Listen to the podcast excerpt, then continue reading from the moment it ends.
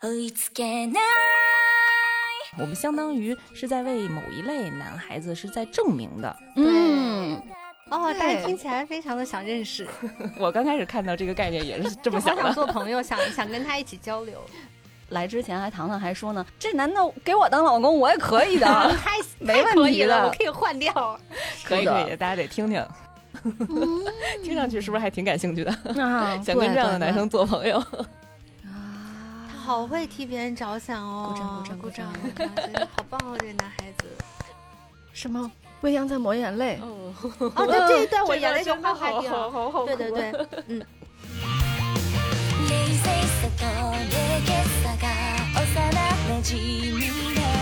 聊动漫看生活，这里是生活派动漫播客拆论专家，我是糖糖，我是小山，有请我们今天的重磅嘉宾。大家好，我是来自仙境之桥的未央，我们约了三年的串台，我们被好听友激动啊！被听友呼声了三年，我们终于坐在一起了因。为这个东西很诡异，就是大家都是做二次元的台嘛，像我们跟青岛的逼哥都串了，我们跟北京的仙境之桥居然没有串过，我不知道会不会有人心里边有点疑惑，就是说，哎，他们之间是不是有什么关系不好对呀、啊？毕竟是竞争嘛。对，尤其是还让超游 抢先弯道超车了。嗯，嗯，尤其是波哥还在节目里 Q 我们，对，然后我就当时就看他在这儿挑拨，然后我就想说，哎，心说你可不知道我们私下里边是什么样对我们私下里的话题非常劲爆。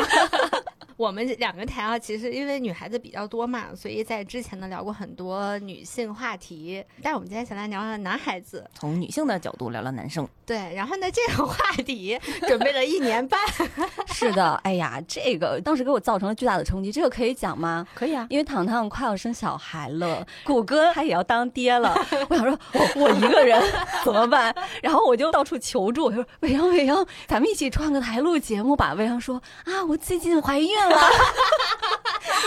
我都能感受到小山当时崩溃的心情。对，当时我就觉得哇，播客这个二次元赛道上挤满了孩子。谁说国家生育率下降了是吧？我身边为什么都是生孩子的？对给他一个播客二次送元子观音音。真的，我我确实是可以的。那我们今天为什么要来聊那个男孩子这个话题呢？是因为可能我们多多少少接到一些非常隐晦的反馈啊，就觉得说啊，嗯你们是不是天天聊女性话题？感觉你们好像是不是有点讨厌男生？啊很隐晦吗？这不都是我们每次在 评论区里经常看到的吗？对，但其实根本不是这个样子的。讨厌男生怎么可能会对，出毕竟现孩子呢？毕竟我们都是喜欢男生的人。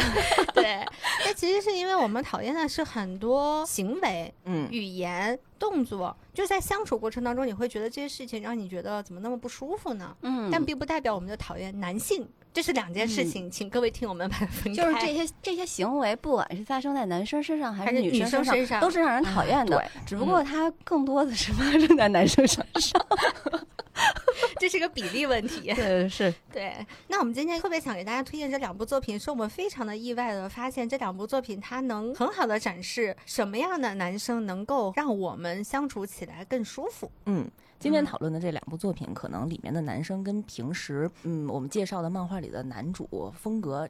差异性很大，而且这两部作品是往两个极端差异的，一个是外在的差异，一个是内在的差异。异，这个差异也完全不同于男生认为女生喜欢的男生是什么样的。对，就是不要瞎想。嗯，我们先来请小山介绍一下拆分专家这边推荐的这个作品。这个作品真的是这个选题的缘起。我当时找未央的时候，就是想约他一起聊聊这个作品。给我推荐了一部非常好看的作品，然后就是边看边哭，边看边笑。是一直然后未央还给我反馈了，说我这儿也有一个好货。然后一年半前的对话，大家记住了啊。对，然后就有了这个选题。就我还挺感激小山是在我怀孕的时候给我推荐的这部作品的，我觉得对于胎教还是 挺有帮助的。然后也给自己以后育儿提供了一个方向。那我们今天要介绍的这个作品呢，就叫做《俺物语嗯，听起来这个名字有点土土的。》。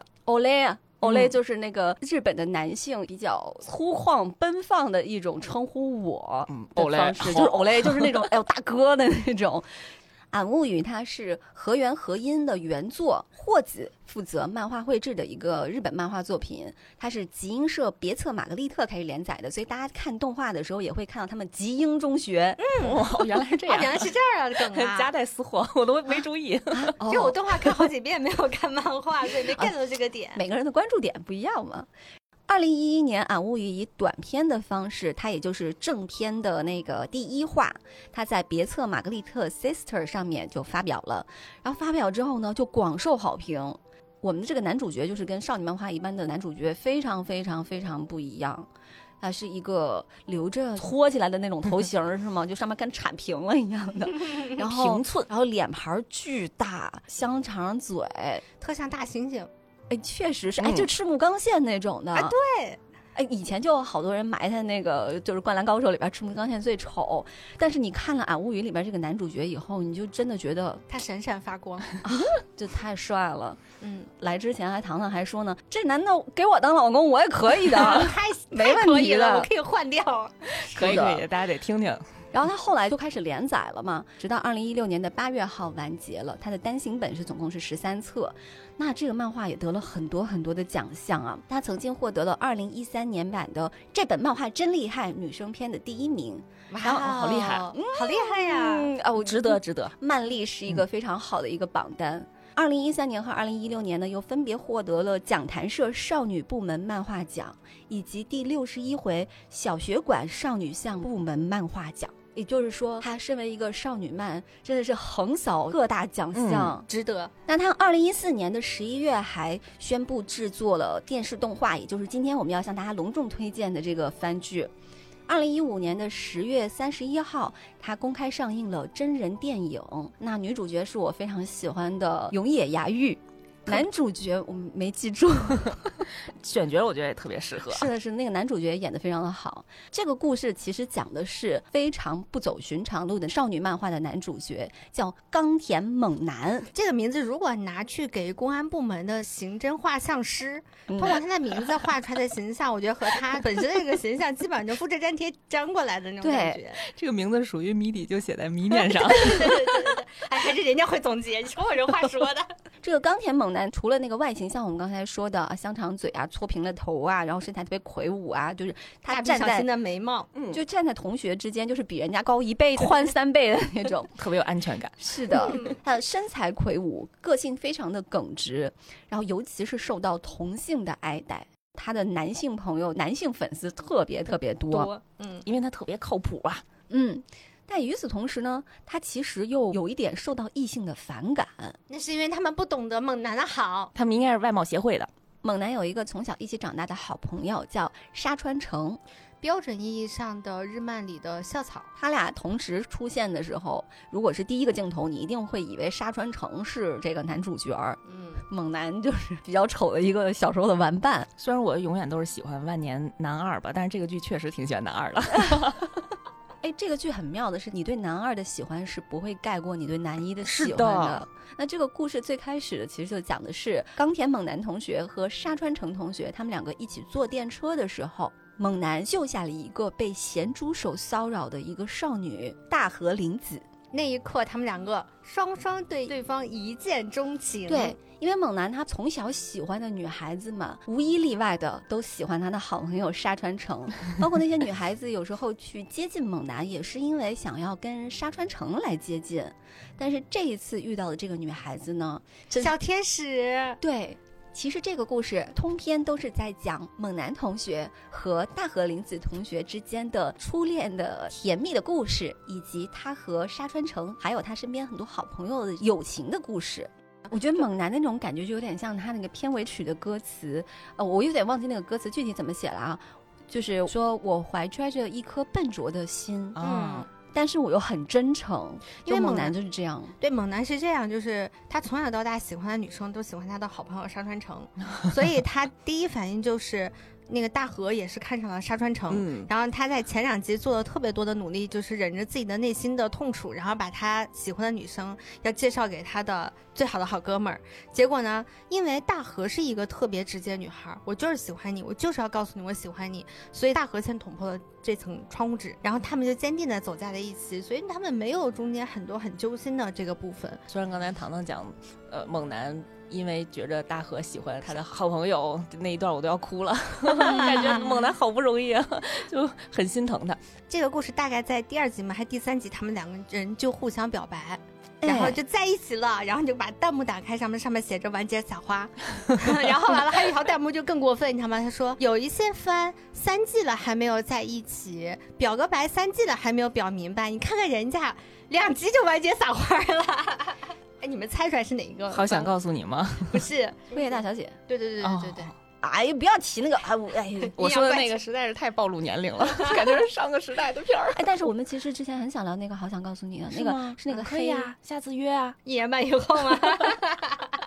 是那个黑爪爽子。对对对对对嗯，俺物语是当时我跟未央沟通这个选题的时候的一个引子。未央还真的是非常 nice 的回馈了我一个作品，就是他今天要推的另外一部。对，呃，今天我带来的这部作品呢，名叫《粉红系男孩》，儿》，它还有一个别称呢，叫“乙男”，就是甲乙丙丁的乙啊。嗯这部作品呢，跟刚才我们推荐的《俺物语》啊，有一个本质的区别，就是在于男主的外形和内在。呃，这部作品的男主角呢，名叫正宗飞鸟，嗯，他就是那种标准少女漫画的男主角的外形。他是银百合高中剑道社的主将，眉清目秀，而且学业非常优秀，在别人眼中呢是非常完美的高中生。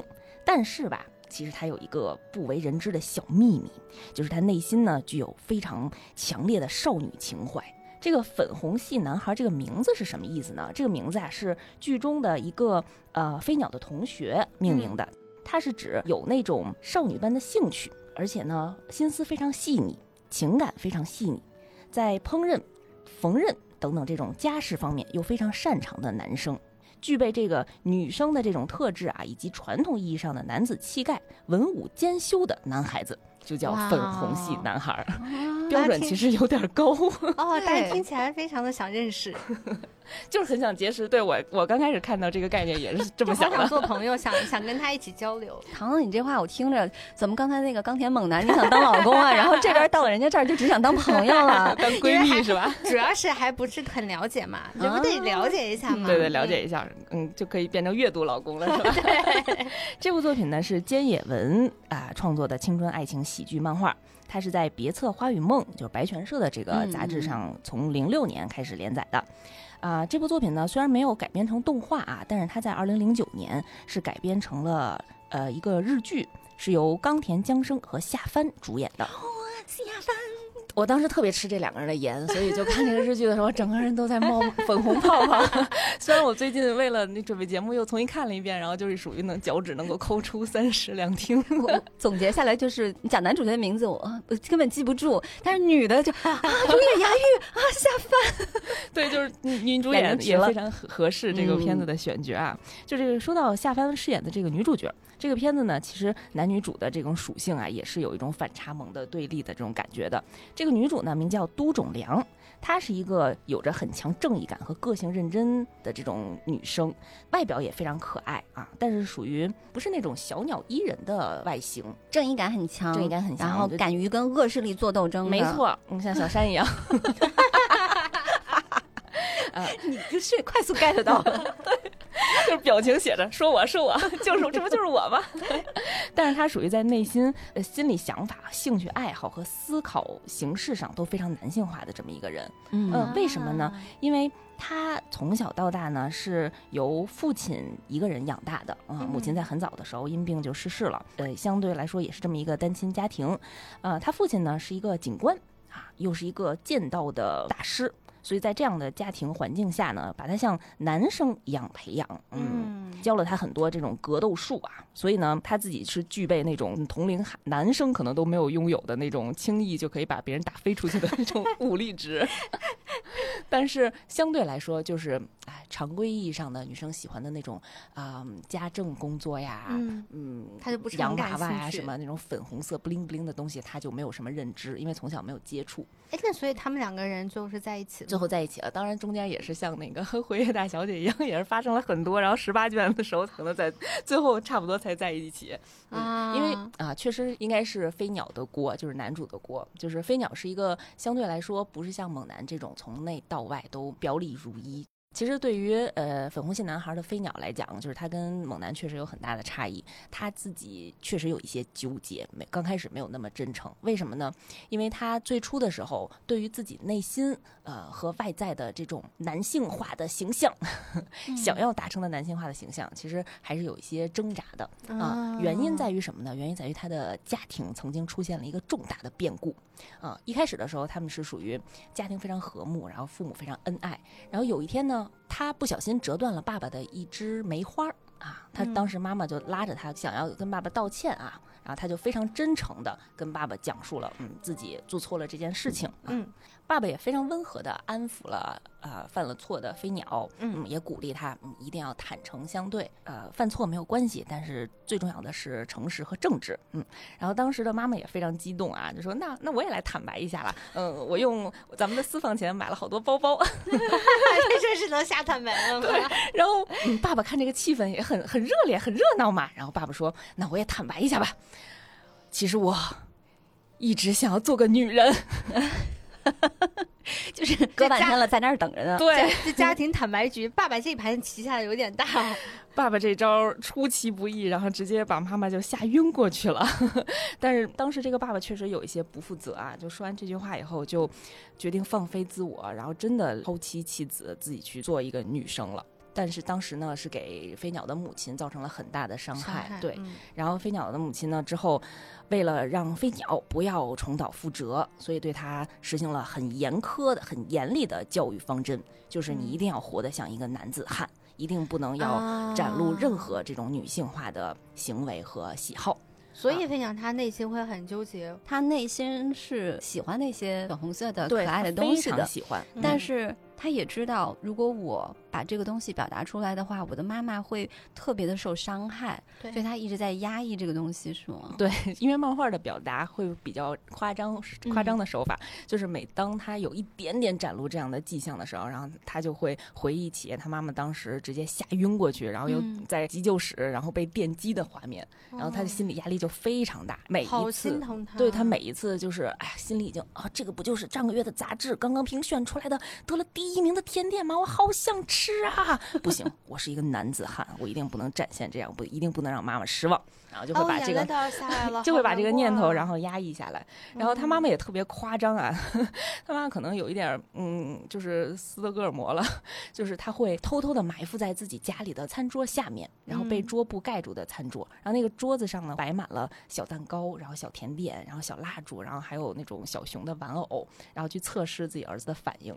但是他儿子也比较聪明，他会意识到这可能是妈妈在试探我，然后一下就把桌布拉开，发现他妈正躲在底下 观望他的反应啊。所以他这个漫画是一个喜剧，呃，轻喜剧吧，算是。嗯、但是他用一个轻喜剧的方式讲述了一个让人还听起来蛮心酸的一个故事。是的，就是如果光看画面的话，可能会哎一笑而过，或者觉得他的表现手法非常夸张，因为他们动作啊、语言啊都是那种就很浮夸的表现。但是嗯其实讲述出来的话，其实飞鸟的内心，嗯，这么多年一直在经历一个非常煎熬的过程啊，嗯哇，而且他们家是很有钱的那种吗？是很有钱。他妈妈是呃他们那个高中银百合的理事长，哇 然后身世也非常高贵，但是就是嗯他自己内心那可能会更嗯在意外在的形象。对哎对对对对对，就对他妈妈来说，可能我这辈子我事业很成功，嗯我曾经以为我的婚姻也非常的幸福和美满，但是让他没有想到的是，这好像是一个假象，在那一刻，这所有的美好东西都破碎了。是的，所以他只能去把自己剩下已有的东西去紧紧的维护住，然后就出现了一些让我们看起来非常啼笑皆非，但是细想之下特别心酸的行为。为。嗯嗯刚才未央提到了男子汉气概啊，确实我们经常会听到这个词。其实我们从小就在听，这几年呢也有阳刚之气这样的词出现在我们的生活中。所以这个词呢，好像大家经常会和这个人他是不是那种孔武有力啊，或者说是性格豪迈奔放啊，哦，或者说是朴实刚健啊，对，我们需要他经常来串台。就是就是比较容易跟这些形象绑定起来。为什么我们当初把这两部作品放在一起？就是因为觉得男子汉气概在这两部作品里面表现在了两个性格还有外貌完全不同、背道而驰的男孩子身上。但是男子汉气概都非常的充沛、对，充盈，是的溢，出屏幕。对，所以我们就觉得把这两个男孩子在他们身上的发生的一些事情，如果讲出来的话，大家可能能总结出来一些我们心中欣赏的男子汉气概嗯究竟是什么样的。比如说《俺物语》里面，猛男第一次让我。觉得他拥有一种特别注重细节的男子汉气概，是在他和大和林子第一次相识的时候，是在电车上，大和被一个色狼性骚扰。其实我们很多时候也会看到这样的社会新闻，嗯有时候你会看到一些周围的人他是视而不见的，或者很冷漠的，嗯少数的会站出来就是制止这件事情。在这个故事里面，我们能看到的是大和他就是一直在忍耐，他不敢反抗，而这个时候只有猛男冲上去了，他孔武有力嘛，然后把那个色狼就一把给揪起来了。他们下车之后，猛男一边掐着那个色狼的脖子，他和沙川一起跟那个大和说：“呃，交给我们吧。”意思就是你你可以先离开了。嗯就是对于一个女孩来说，你可能让你去做一个这样的事情的人证，对这个女孩子来说是有一点难的，她有可能会受到二次伤害的。嗯但是这个时候呢，大河还是跟上去了。结果在警务室里面，那个色狼就倒打一耙，说我什么都没干啊，是他冲上来对我施暴的，他还把我嗯就是扭的扭着什么的。胳膊还给反扭了。对嗯，但是这个时候猛男也没有说发生了什么事儿。后来是大和他在后面默默的说了一句：“是他摸了我。”就这个时候，他并没有说是我要把这个女孩子给推出来，嗯嗯嗯是这个女孩主动站出来说她摸了我，嗯然后这个色狼就开始展开了他的无耻的攻击。啊，就说这话非常点。他意思就是说，就是这个怎么能怪我呢？你穿的裙子不就是让人摸的吗？哇，好好好熟悉的对话呀，对，就是就是好日常，对，好日常。真的很多很多女生都遇到过，仿佛有一些人就是会认为你穿的漂亮就是为了吸引我的目光，就是为了让我上去摸摸你、蹭蹭你。当时我就觉得男人的品质高下立现，是吧？然后听到这句话的猛男的第一反应就是 一锤 一脚飞踹。把这个变态给踢到了墙上，然后墙上砸了一个坑出来，然后结果就是肯定他那个人受到了惩罚嘛，嗯然后猛男的也受到了惩罚，因为他毕竟在警务室里当着警察面打人，这也是不对的，嗯然后他就被停学了。好可怜啊，两个小天使。对，然后我们身边也有一个特别像猛男的一个男生，就是谷歌。嗯，真的吗？我真不骗你，谷歌真是这样的。他在地铁上制止过好几次，就是那种色狼对女孩的性骚扰。嗯，不光我对谷歌的评价油然而生，上涨上涨 up。我跟他刚认识在一起工作的时候，我们当时是在北边的北几环来着，我已经忘记了北四环吧还是北三环，然后要路过一个天桥。他有天晚上他就跟我说，他下班比较晚的时候从那天桥上面过，就听见一个女孩在下面呼救。然后他就伸头一看，就发现有一个男的在对那个女孩动手动脚。然后他当时来不及冲下去，然后他就在上面就喊：“说你干嘛呢？你怎么怎么怎么呢？”然后那男的就听见有人，其实这个有人其实他胆非常小的，嗯就是他只要听到有人制止，他嗖一下就跑了。然后谷歌就一直说，他就看着那个女孩，就平安的过了马路，进到了一个比较明亮的地方。啊，这个事情我不知道。听完了以后，感动的想哭。嗯嗯，这这是我们觉得嗯特别好的男子汉气概的一个层面。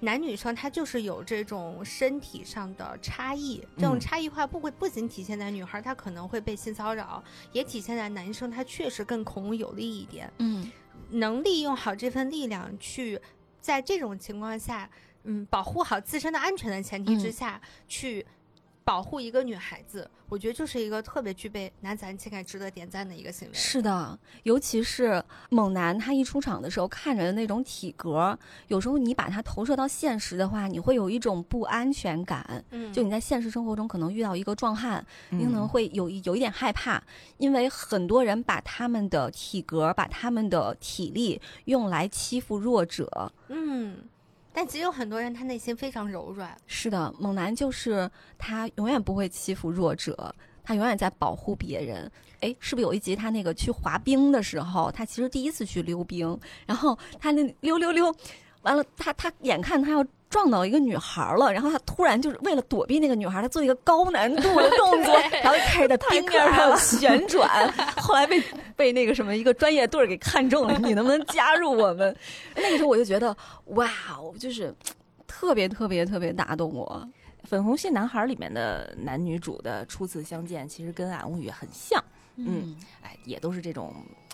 哎嗯，不愉快的境遇啊，但是不太一样的是呢，当时是女主阻止了一伙儿啊、小混混，然后再抢劫一个小男生啊，啊高年级的同学霸凌低年级的同学这么一、一个场景啊，哎，都是武力值比较强的那个人。对，都是嗯哎权力上的压制，嗯，嗯，然后当时呢是女主大义凛然的冲出去了啊，可能因为呃身身强体体壮，也有一些武力值吧啊。当时女主小梁呢就勒令禁止了那几个小混混。当时他们从外表上来看，其实是猜不透小梁背后的这种武力的啊，就觉着哎这样一个纤细的女生啊，你居然敢挑衅我们啊，信不信我们嗯欺负你一下？对，然后这几个小混混就围上来了啊！但是当时呢，正好是男主飞鸟呃剑道课刚刚下课啊，提着一个剑道课用的那个剑啊，直接就扔向了小混混啊，就把这几个小混混相当于就是制服了啊。两个人就是因为这样的一个机缘巧合呢，也是呃初次见面啊，对互相呢稍微也有了一些好感。嗯，我觉得呃相似的地方是像猛男和飞鸟都是在。弱者需要帮助的时候能够挺身而出，我觉得这嗯也是标准意义上男子汉的一个很典型的特征吧。嗯，但是我其实特别想讲的是，飞鸟在除开这些，嗯，我觉着啊，我个人觉着啊，男生就应该有的这种勇气、这种男子汉的力量之外，他另外一个比较纤细，就是比较特质化的这种男子汉的气质的体现，就是我觉得他会用自己非常细腻的内心和这种呃有偏女性化的爱好来帮助女主解决她个人的困难。嗯，嗯呃，举一个剧情当中的例子，刚才我们也讲到了啊，其实女主也是单亲家庭，然后爸爸呢。因为是警察，所以工作非常辛苦，而且呢，他爸爸从小到大就禁止小梁进入厨房，嗯，不能做任何嗯做饭呀、洗菜呀、洗碗呀这类的事情啊。但是我们现在是不知道原因的。嗯当时呢，有一年呢是爸爸要过生日了，小梁就非常困扰，就觉着抚养我这么多年，然后我希望能够给爸爸准备一份特殊的生日礼物啊。但是自己呢，哎呀，做女生的那些烹饪啊，然后缝纫啊，实在是太失败了。就是它属于做出来的蛋糕就特别像风之谷的巨神兵。当时日剧展现的那个画面，就是他们拿出来蛋糕，然后背景音乐就是风之谷的 BGM，然后上那种缝纫课，然后缝出来的娃娃都特别像美杜莎，然后把老师把老师吓晕过去，就是这样的一个嗯情况。然后他就特别惆怅自己怎么能够准备一份女儿应该准备的礼物给自己的父亲啊。嗯，当时呢，飞鸟就看到了小梁有这样的一个担忧嘛，然后其实他之前是很怕自己内心的这个少女情怀、这个粉红系的特质暴露的，嗯但是他助人为乐的这种心情是战胜了自己的内心的这种纠结的嗯啊，他就挺身而出，就是给小梁建议说，那我们其实可以一起给你爸爸准备一道佳肴。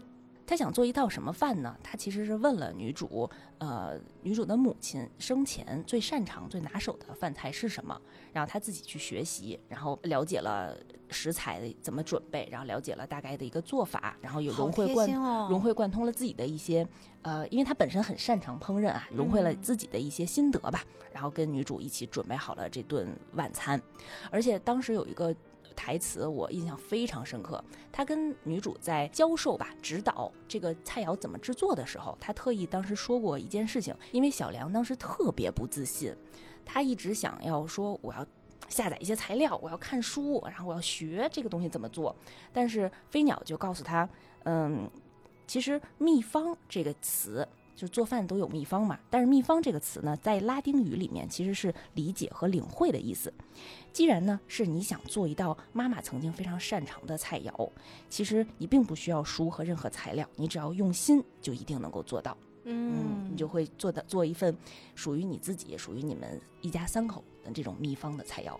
嗯啊，这真的只能说给会做饭的人，像我是没有 没有秘方是哇塞行的。你你太有自知之明了！我跟你说，我俩经常，我俩经常就心有灵犀，同时在说一件事儿，然后我说给他以后，我也是这么想的。我当时在想，糖糖他那是他对家人没有什么爱和心吗？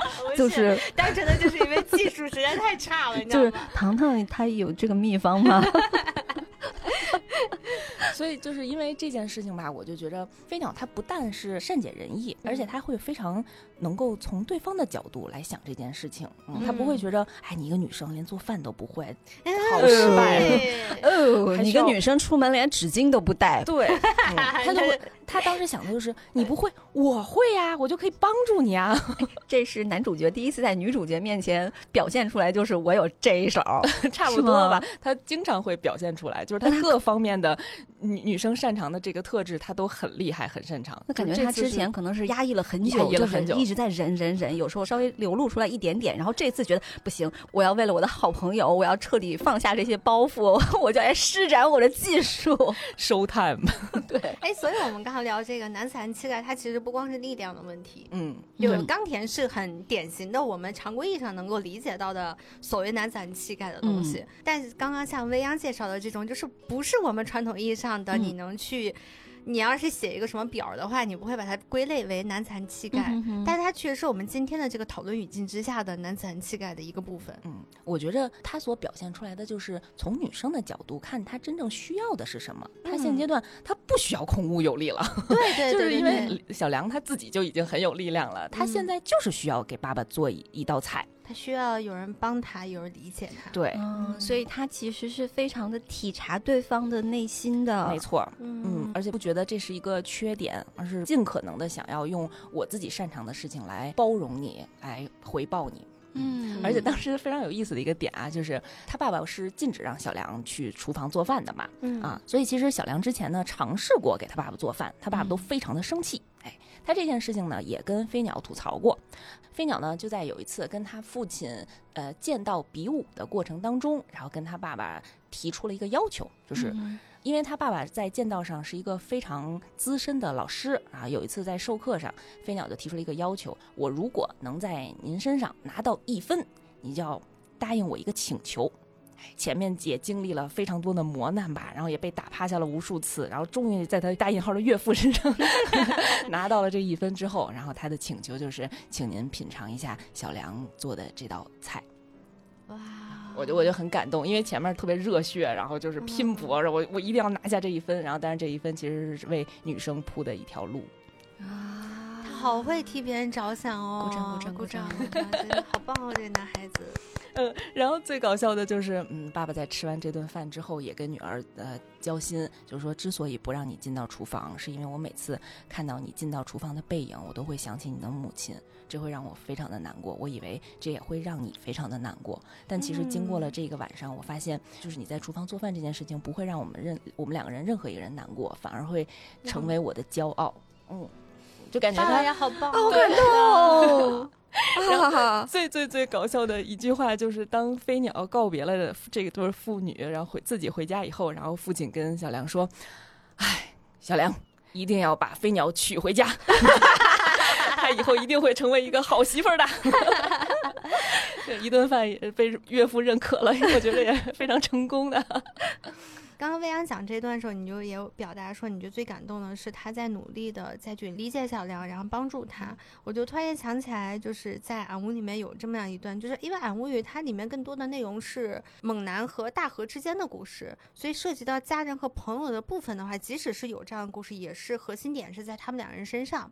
然后中间就特别有意思，就是呃有一天他们要出去约会还是干嘛，然后你明显你能感觉到大河有点欲言又止。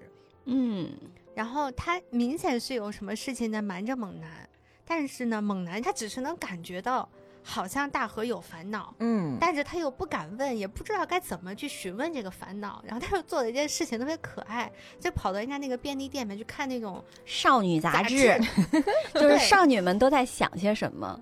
而且那个时候很有意思的就是，嗯、这个沙川城的姐姐、嗯沙川爱。比猛男大大三岁吧，大三个年级。之前在名古屋上大学，然后这时候回来了。嗯，当他知道猛男交上女朋友的时候，沙川爱整个人就崩溃了。因为他从小学六年级开始就喜欢猛男，嗯只是想着说孩子太小了，养养养养养成器养大了，我再跟他在一起。就是觉得，就是觉得你还是个学生，我实在是不好意思跟你表白啊。对那我等你上大学吧。没想到啊，中间冒出来个大河，最初发现这个大河他有心事的，其实这个沙川爱。那俩男孩儿是没什么反应啊，但是沙川一眼就看出来大河是心事重重的。嗯，他回去以后就跟他弟弟说，这个女孩子她有事情瞒着猛男，嗯，就觉得他是不是就是脚踩两只船呀，或者说是想要跟猛男分手啊什么的。小妹妹不单纯呀，不要欺负我们家的对大猩猩对猛男呀。对，对对对，是，所以就出现了猛男在看那个少女杂志的时候，嗯这个姐姐就跟他发生了一些对话。呃，姐姐问他你在干嘛？猛男说我在研究女人心，我大概很迟钝，毕竟我以前还以为大河喜欢阿莎呢，就是那个沙川城。他说我不会察言观色，大河不告诉我，我什么都不懂。要是他告诉我，我肯定会帮他。重要的是，大河正在烦恼。然后姐姐就说，那他万一是比如说脚踩两只船什么的，他说就算是那样也没有关系，毕竟我想为他做点什么。就很纯洁的一个男孩子，他很嗯想知道自己女朋友在烦恼什么。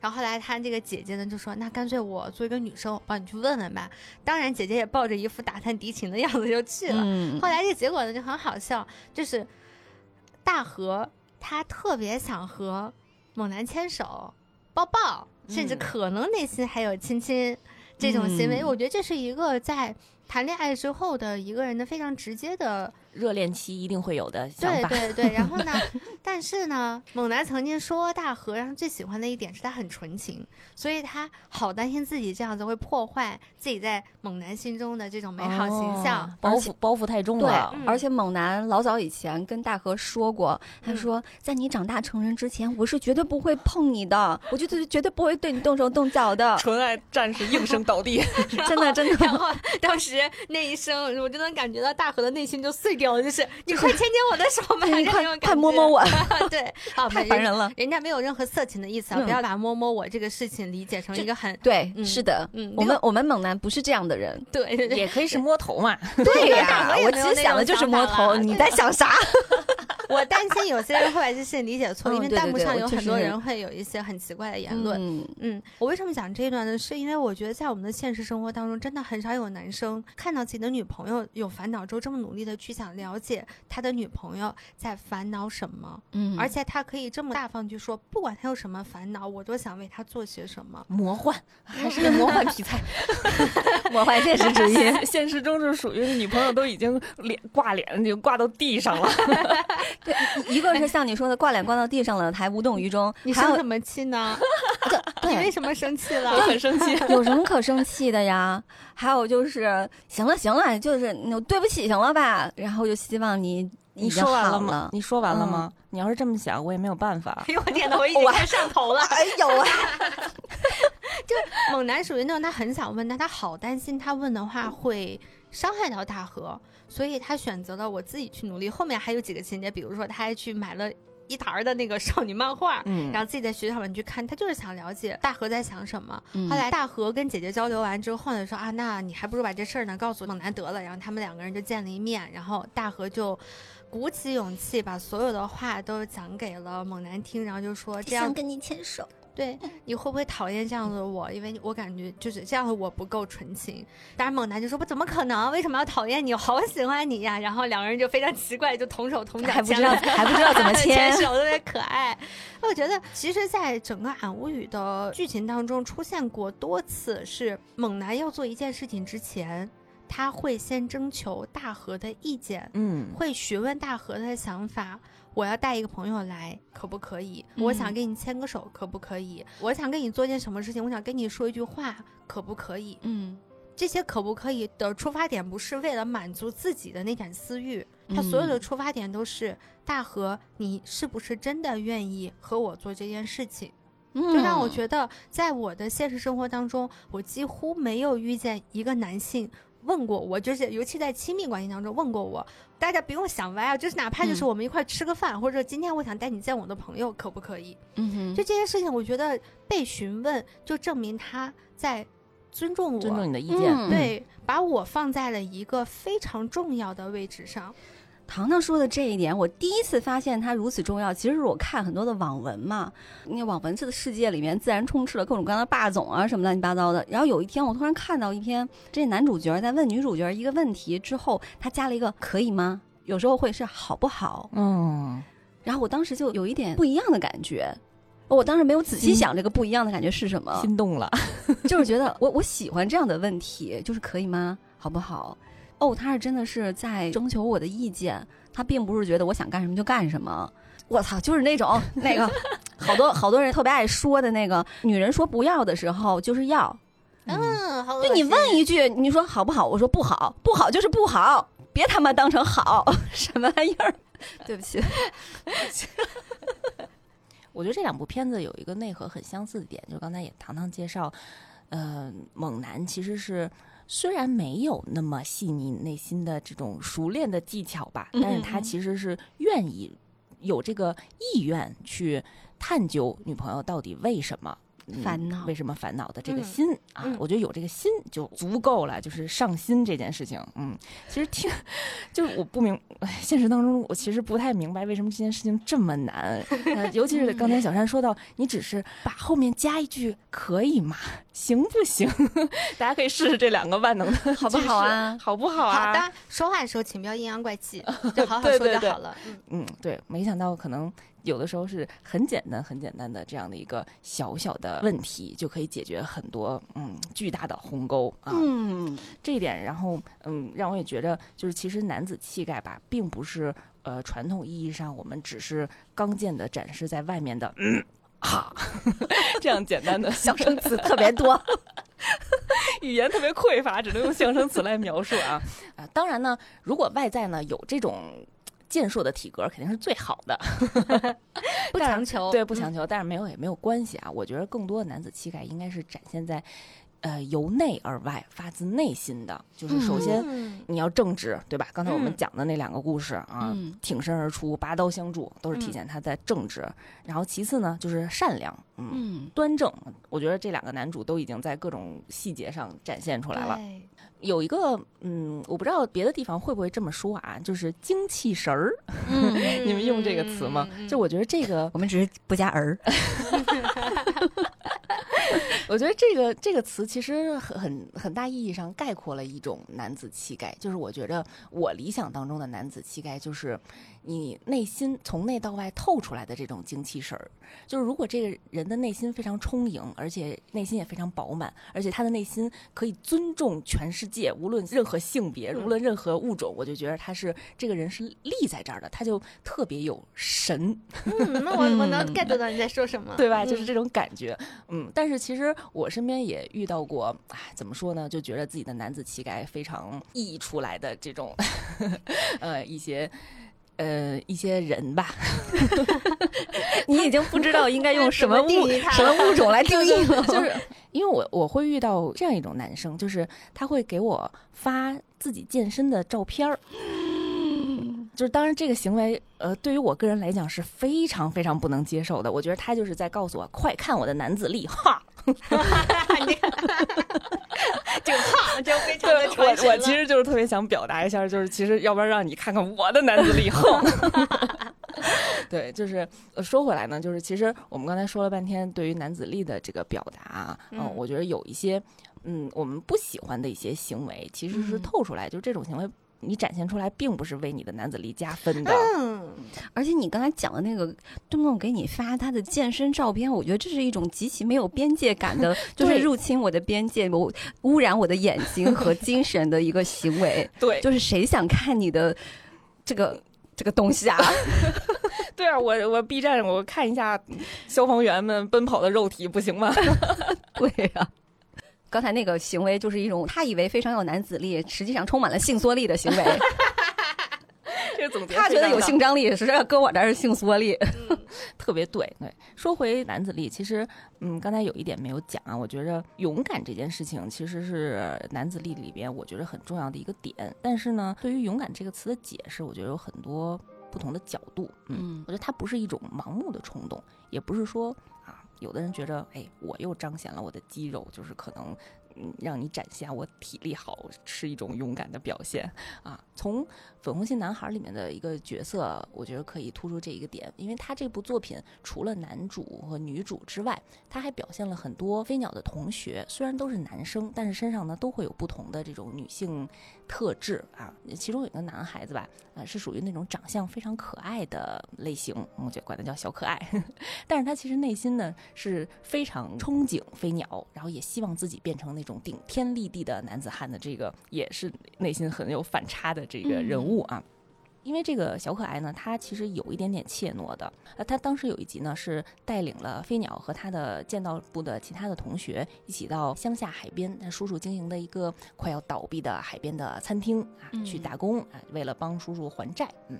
但是当时呢，他叔叔这家店旁边有一个人来人往、客流量非常庞大的，哎，有很多帅哥作为相当于是直视服卖务员点吧，对，卖点，嗯嗯，就是海滩嘛，就是光着光着上半身儿，Beach boy，对啊，这样营业营业不爱的这种店啊，抢了他叔叔很多生意。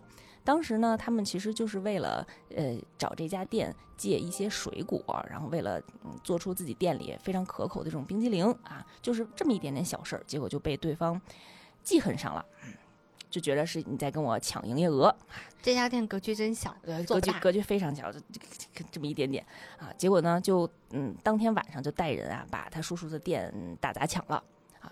当时这个小男孩呢，是属于啊、平时见到小混混欺负嗯比自己小的同学，然后就会躲起来，然后或者是自己被欺负之后呢，会陪笑的那种性格，嗯。嗯。但是当时呢，他在飞鸟还有在自己喜欢的女生面前，然后看到了隔壁的这些店员这么样的欺负自己的叔叔的店，呃，叔叔作为宝藏的，作为一个家一样的这种店的时候，那、他内心就一下子涌起来了这个火焰啊，直接就冲了上去，就用自己的身躯就保护着这个这个店的大门，虽然 自己也是那个身躯很小，很小，虽然自己也被打的，后来就住院了吧啊，但是我觉着他在这种特定的场合，就是保护了比自己更加弱小的一些事物的时候，我觉得这个就是所谓的勇敢啊。嗯所以我觉得有的时候，可能对于一个男生来讲，呃，无论男女吧，勇敢并不是表现在外在的。嗯他只有在特殊的场合下，在需要你勇敢的时候，需要你真正挺身而出，保护比你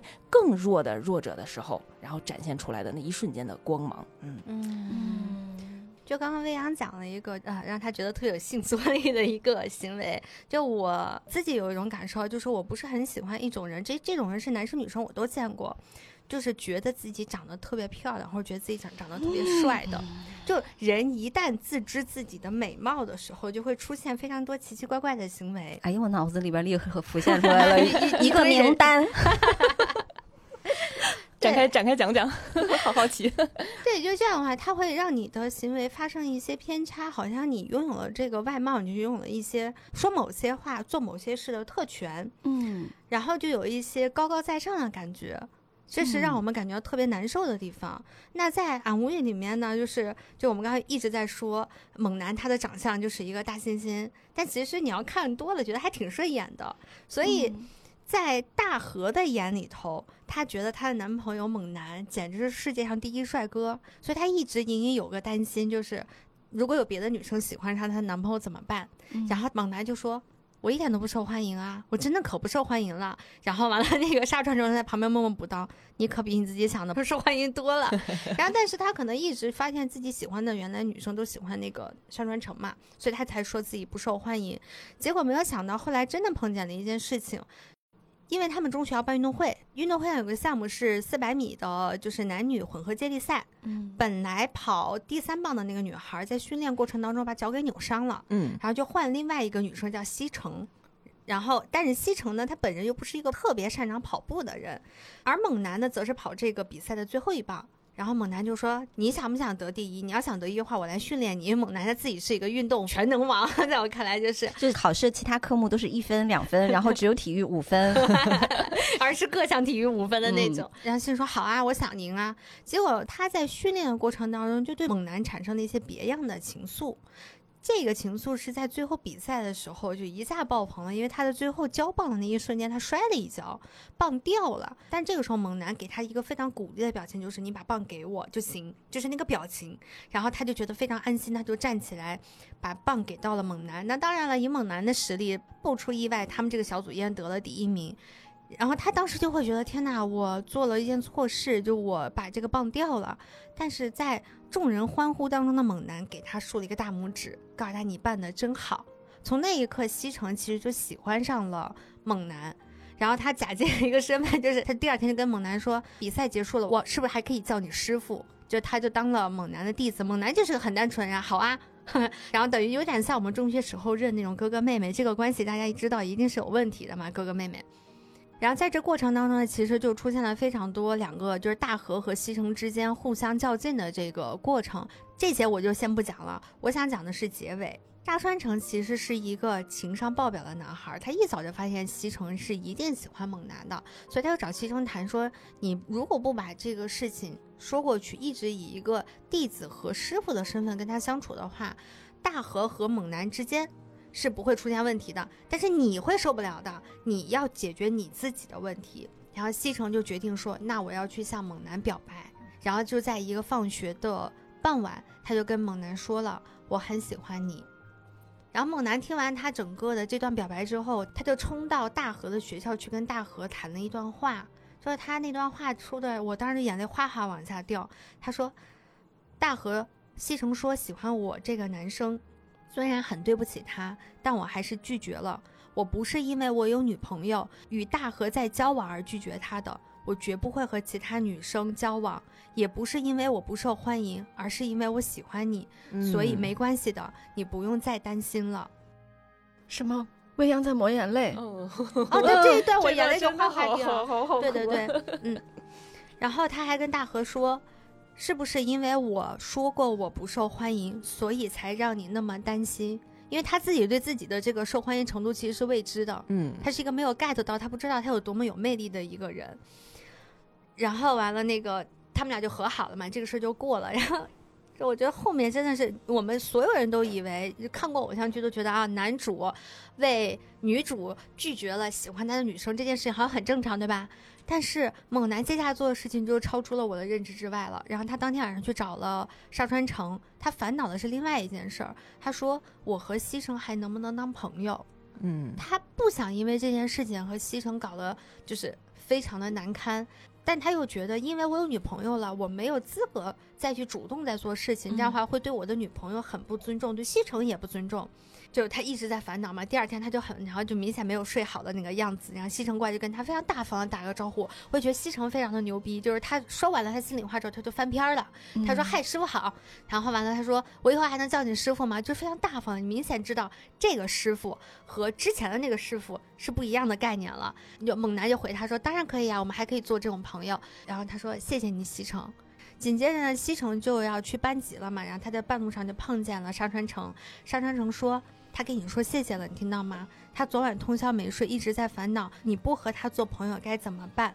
画面又切回到猛男，猛男说：“将来就说西城，将来等你找到你的新爱情的时候，我会不惜一切的去帮助你。”嗯啊，我就觉得哦，唉，就是这个事情真的是让人感慨良多呀。魔幻太魔幻了。是的，是的，他非常忠贞的对待了自己的爱情，他又很体面的拒绝了别人的告白。他并且他还把告白的人的心情，他都照顾在了里头，就是我现在命猛男为粉红系男孩。这个事情其实对我来说最大的一个触动就是，我不止一次的听无论男的女的说，男生和女生之间是不会有真正的友情的。说实话，我对这个我不信这话，个话我觉得特别的，就是你们依然是把女性物化成了一种性资源，认为说男生跟女生成为那种朋友关系，只不过是一个表面的朋友关系，潜台词就是我依然其实是对你有兴趣的。嗯嗯你这个东西让女生有一种什么感受？就是我不配拥有来自异性的单纯的友情吗？嗯我不配拥有来自异性的没有任何性意味或者说是要求的欣赏吗？是时候让你们看看我的阳刚之力了。这这真的是一种这种 PUA，嗯就是对女生来说也是。那我除了扮丑，我除了培养我的男子力之外，我还怎么样能收获真正的友情呢？嗯我觉得猛男就给我们一个很好的一个榜样。主要他拒绝西城的那个，嗯他又跟大河相当于再次告白的这段话术，我嗯其实在看这个片子之前是完全没有想到过这个方向的，就是。哎呀，因为我喜欢你，所以我才拒绝他，而不是因为我有女朋友了。嗯，我也、啊，我也从来没有，我有女朋友了，所以我拒绝你这个事情就很恶心。就是觉得我要是现在没有女朋友的话，我就跟你好了。对他在，其实我在看这个片子之前，我没有 get 到这两者的区别，就你完全没有想到，嗯因为我们所有看过的言情故事，还有电视剧，还有其他作品，都会告诉你说，因为我有女朋友了，我拒绝他。因为我有老婆了，好像嗯是一件特别顺理成章的事情，你没有觉得哪哪不对，但是当你看到了猛男这个话，你就你就猛然间发现，哎，不对呀、应该是他因为我这种东西就是拒绝别人才对。如果你说因为我有女朋友了，所以我拒绝了你，因为女朋友她还是没有什么法律上的约束力的，嗯你把它换一下，换成。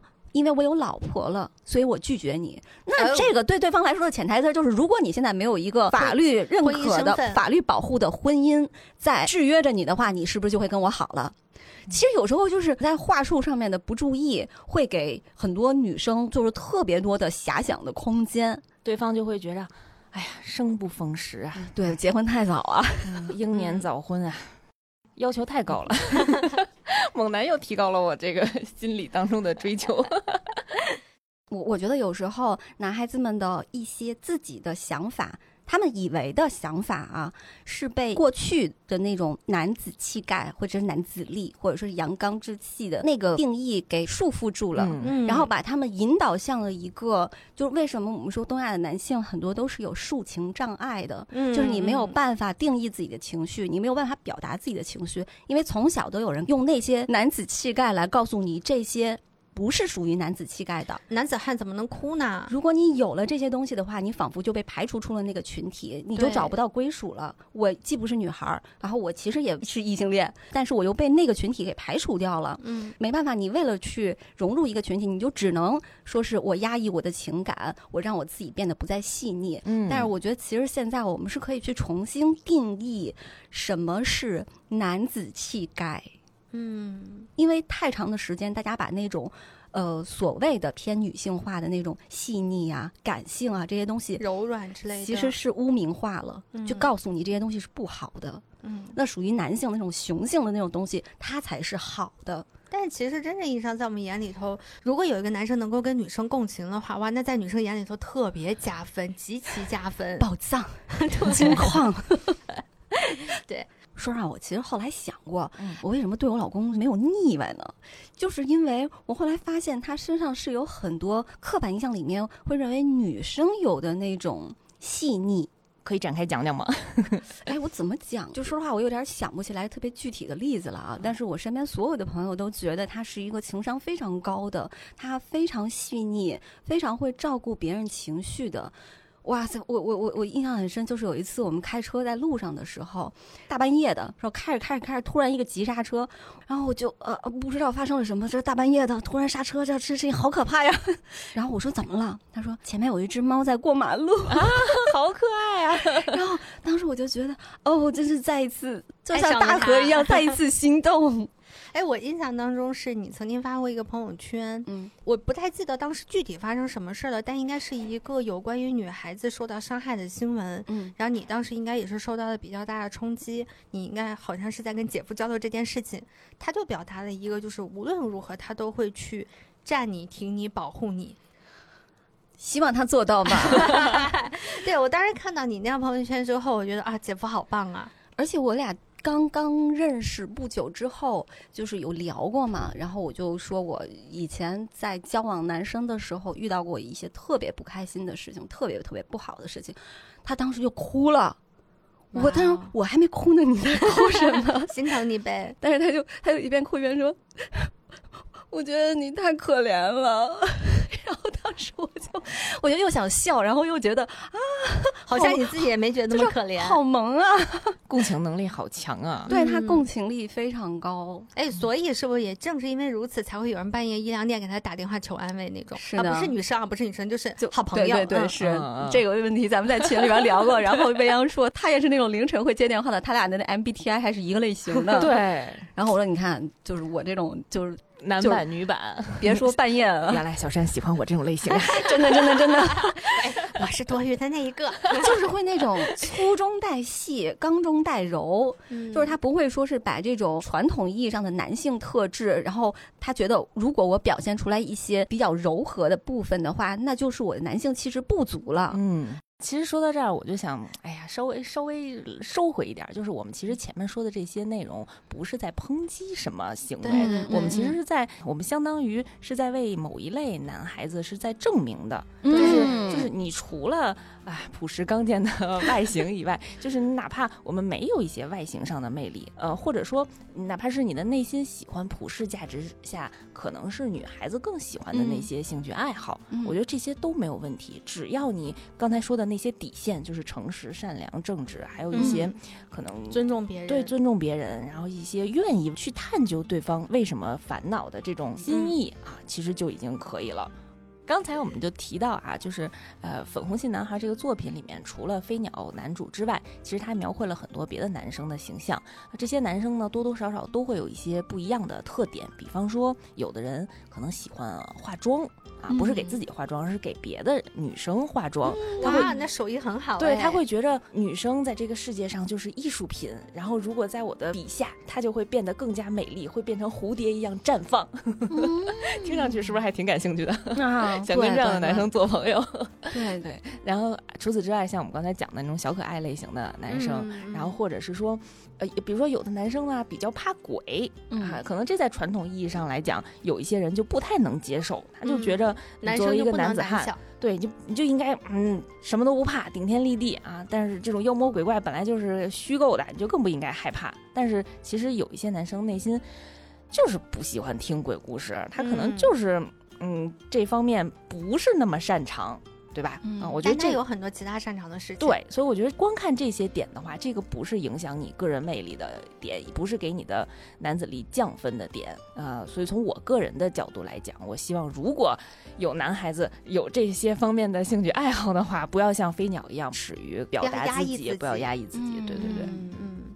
如果你把某一个领域做得非常精，做到极致的话，没准也会收获很多其他的好处。哎，其实我们说到现在，我们刚刚提到的很多正直、善良这些东西，它不是用来定义性别的，嗯。它是定义一个你常规意义上认为让你舒适的朋友人的一个标准。嗯嗯所以，嗯，我们今天虽然探讨的是什么样的男生会让我们相处起来舒服，但探讨的是什么样的人能相让我们相处起来舒服。对的，并且这样子的男生，他不仅会让女生相处起来舒服，他也是在男生圈里头极受欢迎的人。嗯这种舒服不是为女生而定制的，是所有的人拥有这样子的品质，拥有这样子的人格魅力，就会嗯受到很多人的喜欢。嗯，那我们今天很开心啊，能够和薇安和仙境之桥一起串台聊一个我们 准备了一年半大家都很喜欢的话题开心。啊。然后刚刚在录制过程当中呢，我们仿佛已经预约了下一个 串台的内容，对，不知道这一次能等多久。对，希望我们能够尽快达成第二次的串台吧。好呀，嗯，因为我们知道嘛，就是我们就俩嘛，就两个人，我跟小陈。哎然后，但是其实仙境之桥这边有很多人，我们下次的话，我们可以来个大聚会是最好的。对对对，主要是吧，就是我们因为都当太长时间的网友了，我实在想跟大家面基一下。对对对，对，行呗，那我们今天这期节目就到这里了，然后也感谢大家收听我们本期的节目，喜欢我们串台的话，希望大家多多给我们留言互动。对，然后给我们打赏，我可学会了。你知道他每以前每次都是那种给我打赏哦，你在你在怂什么？好的，那我们这期节目再来啊，拜拜，拜拜。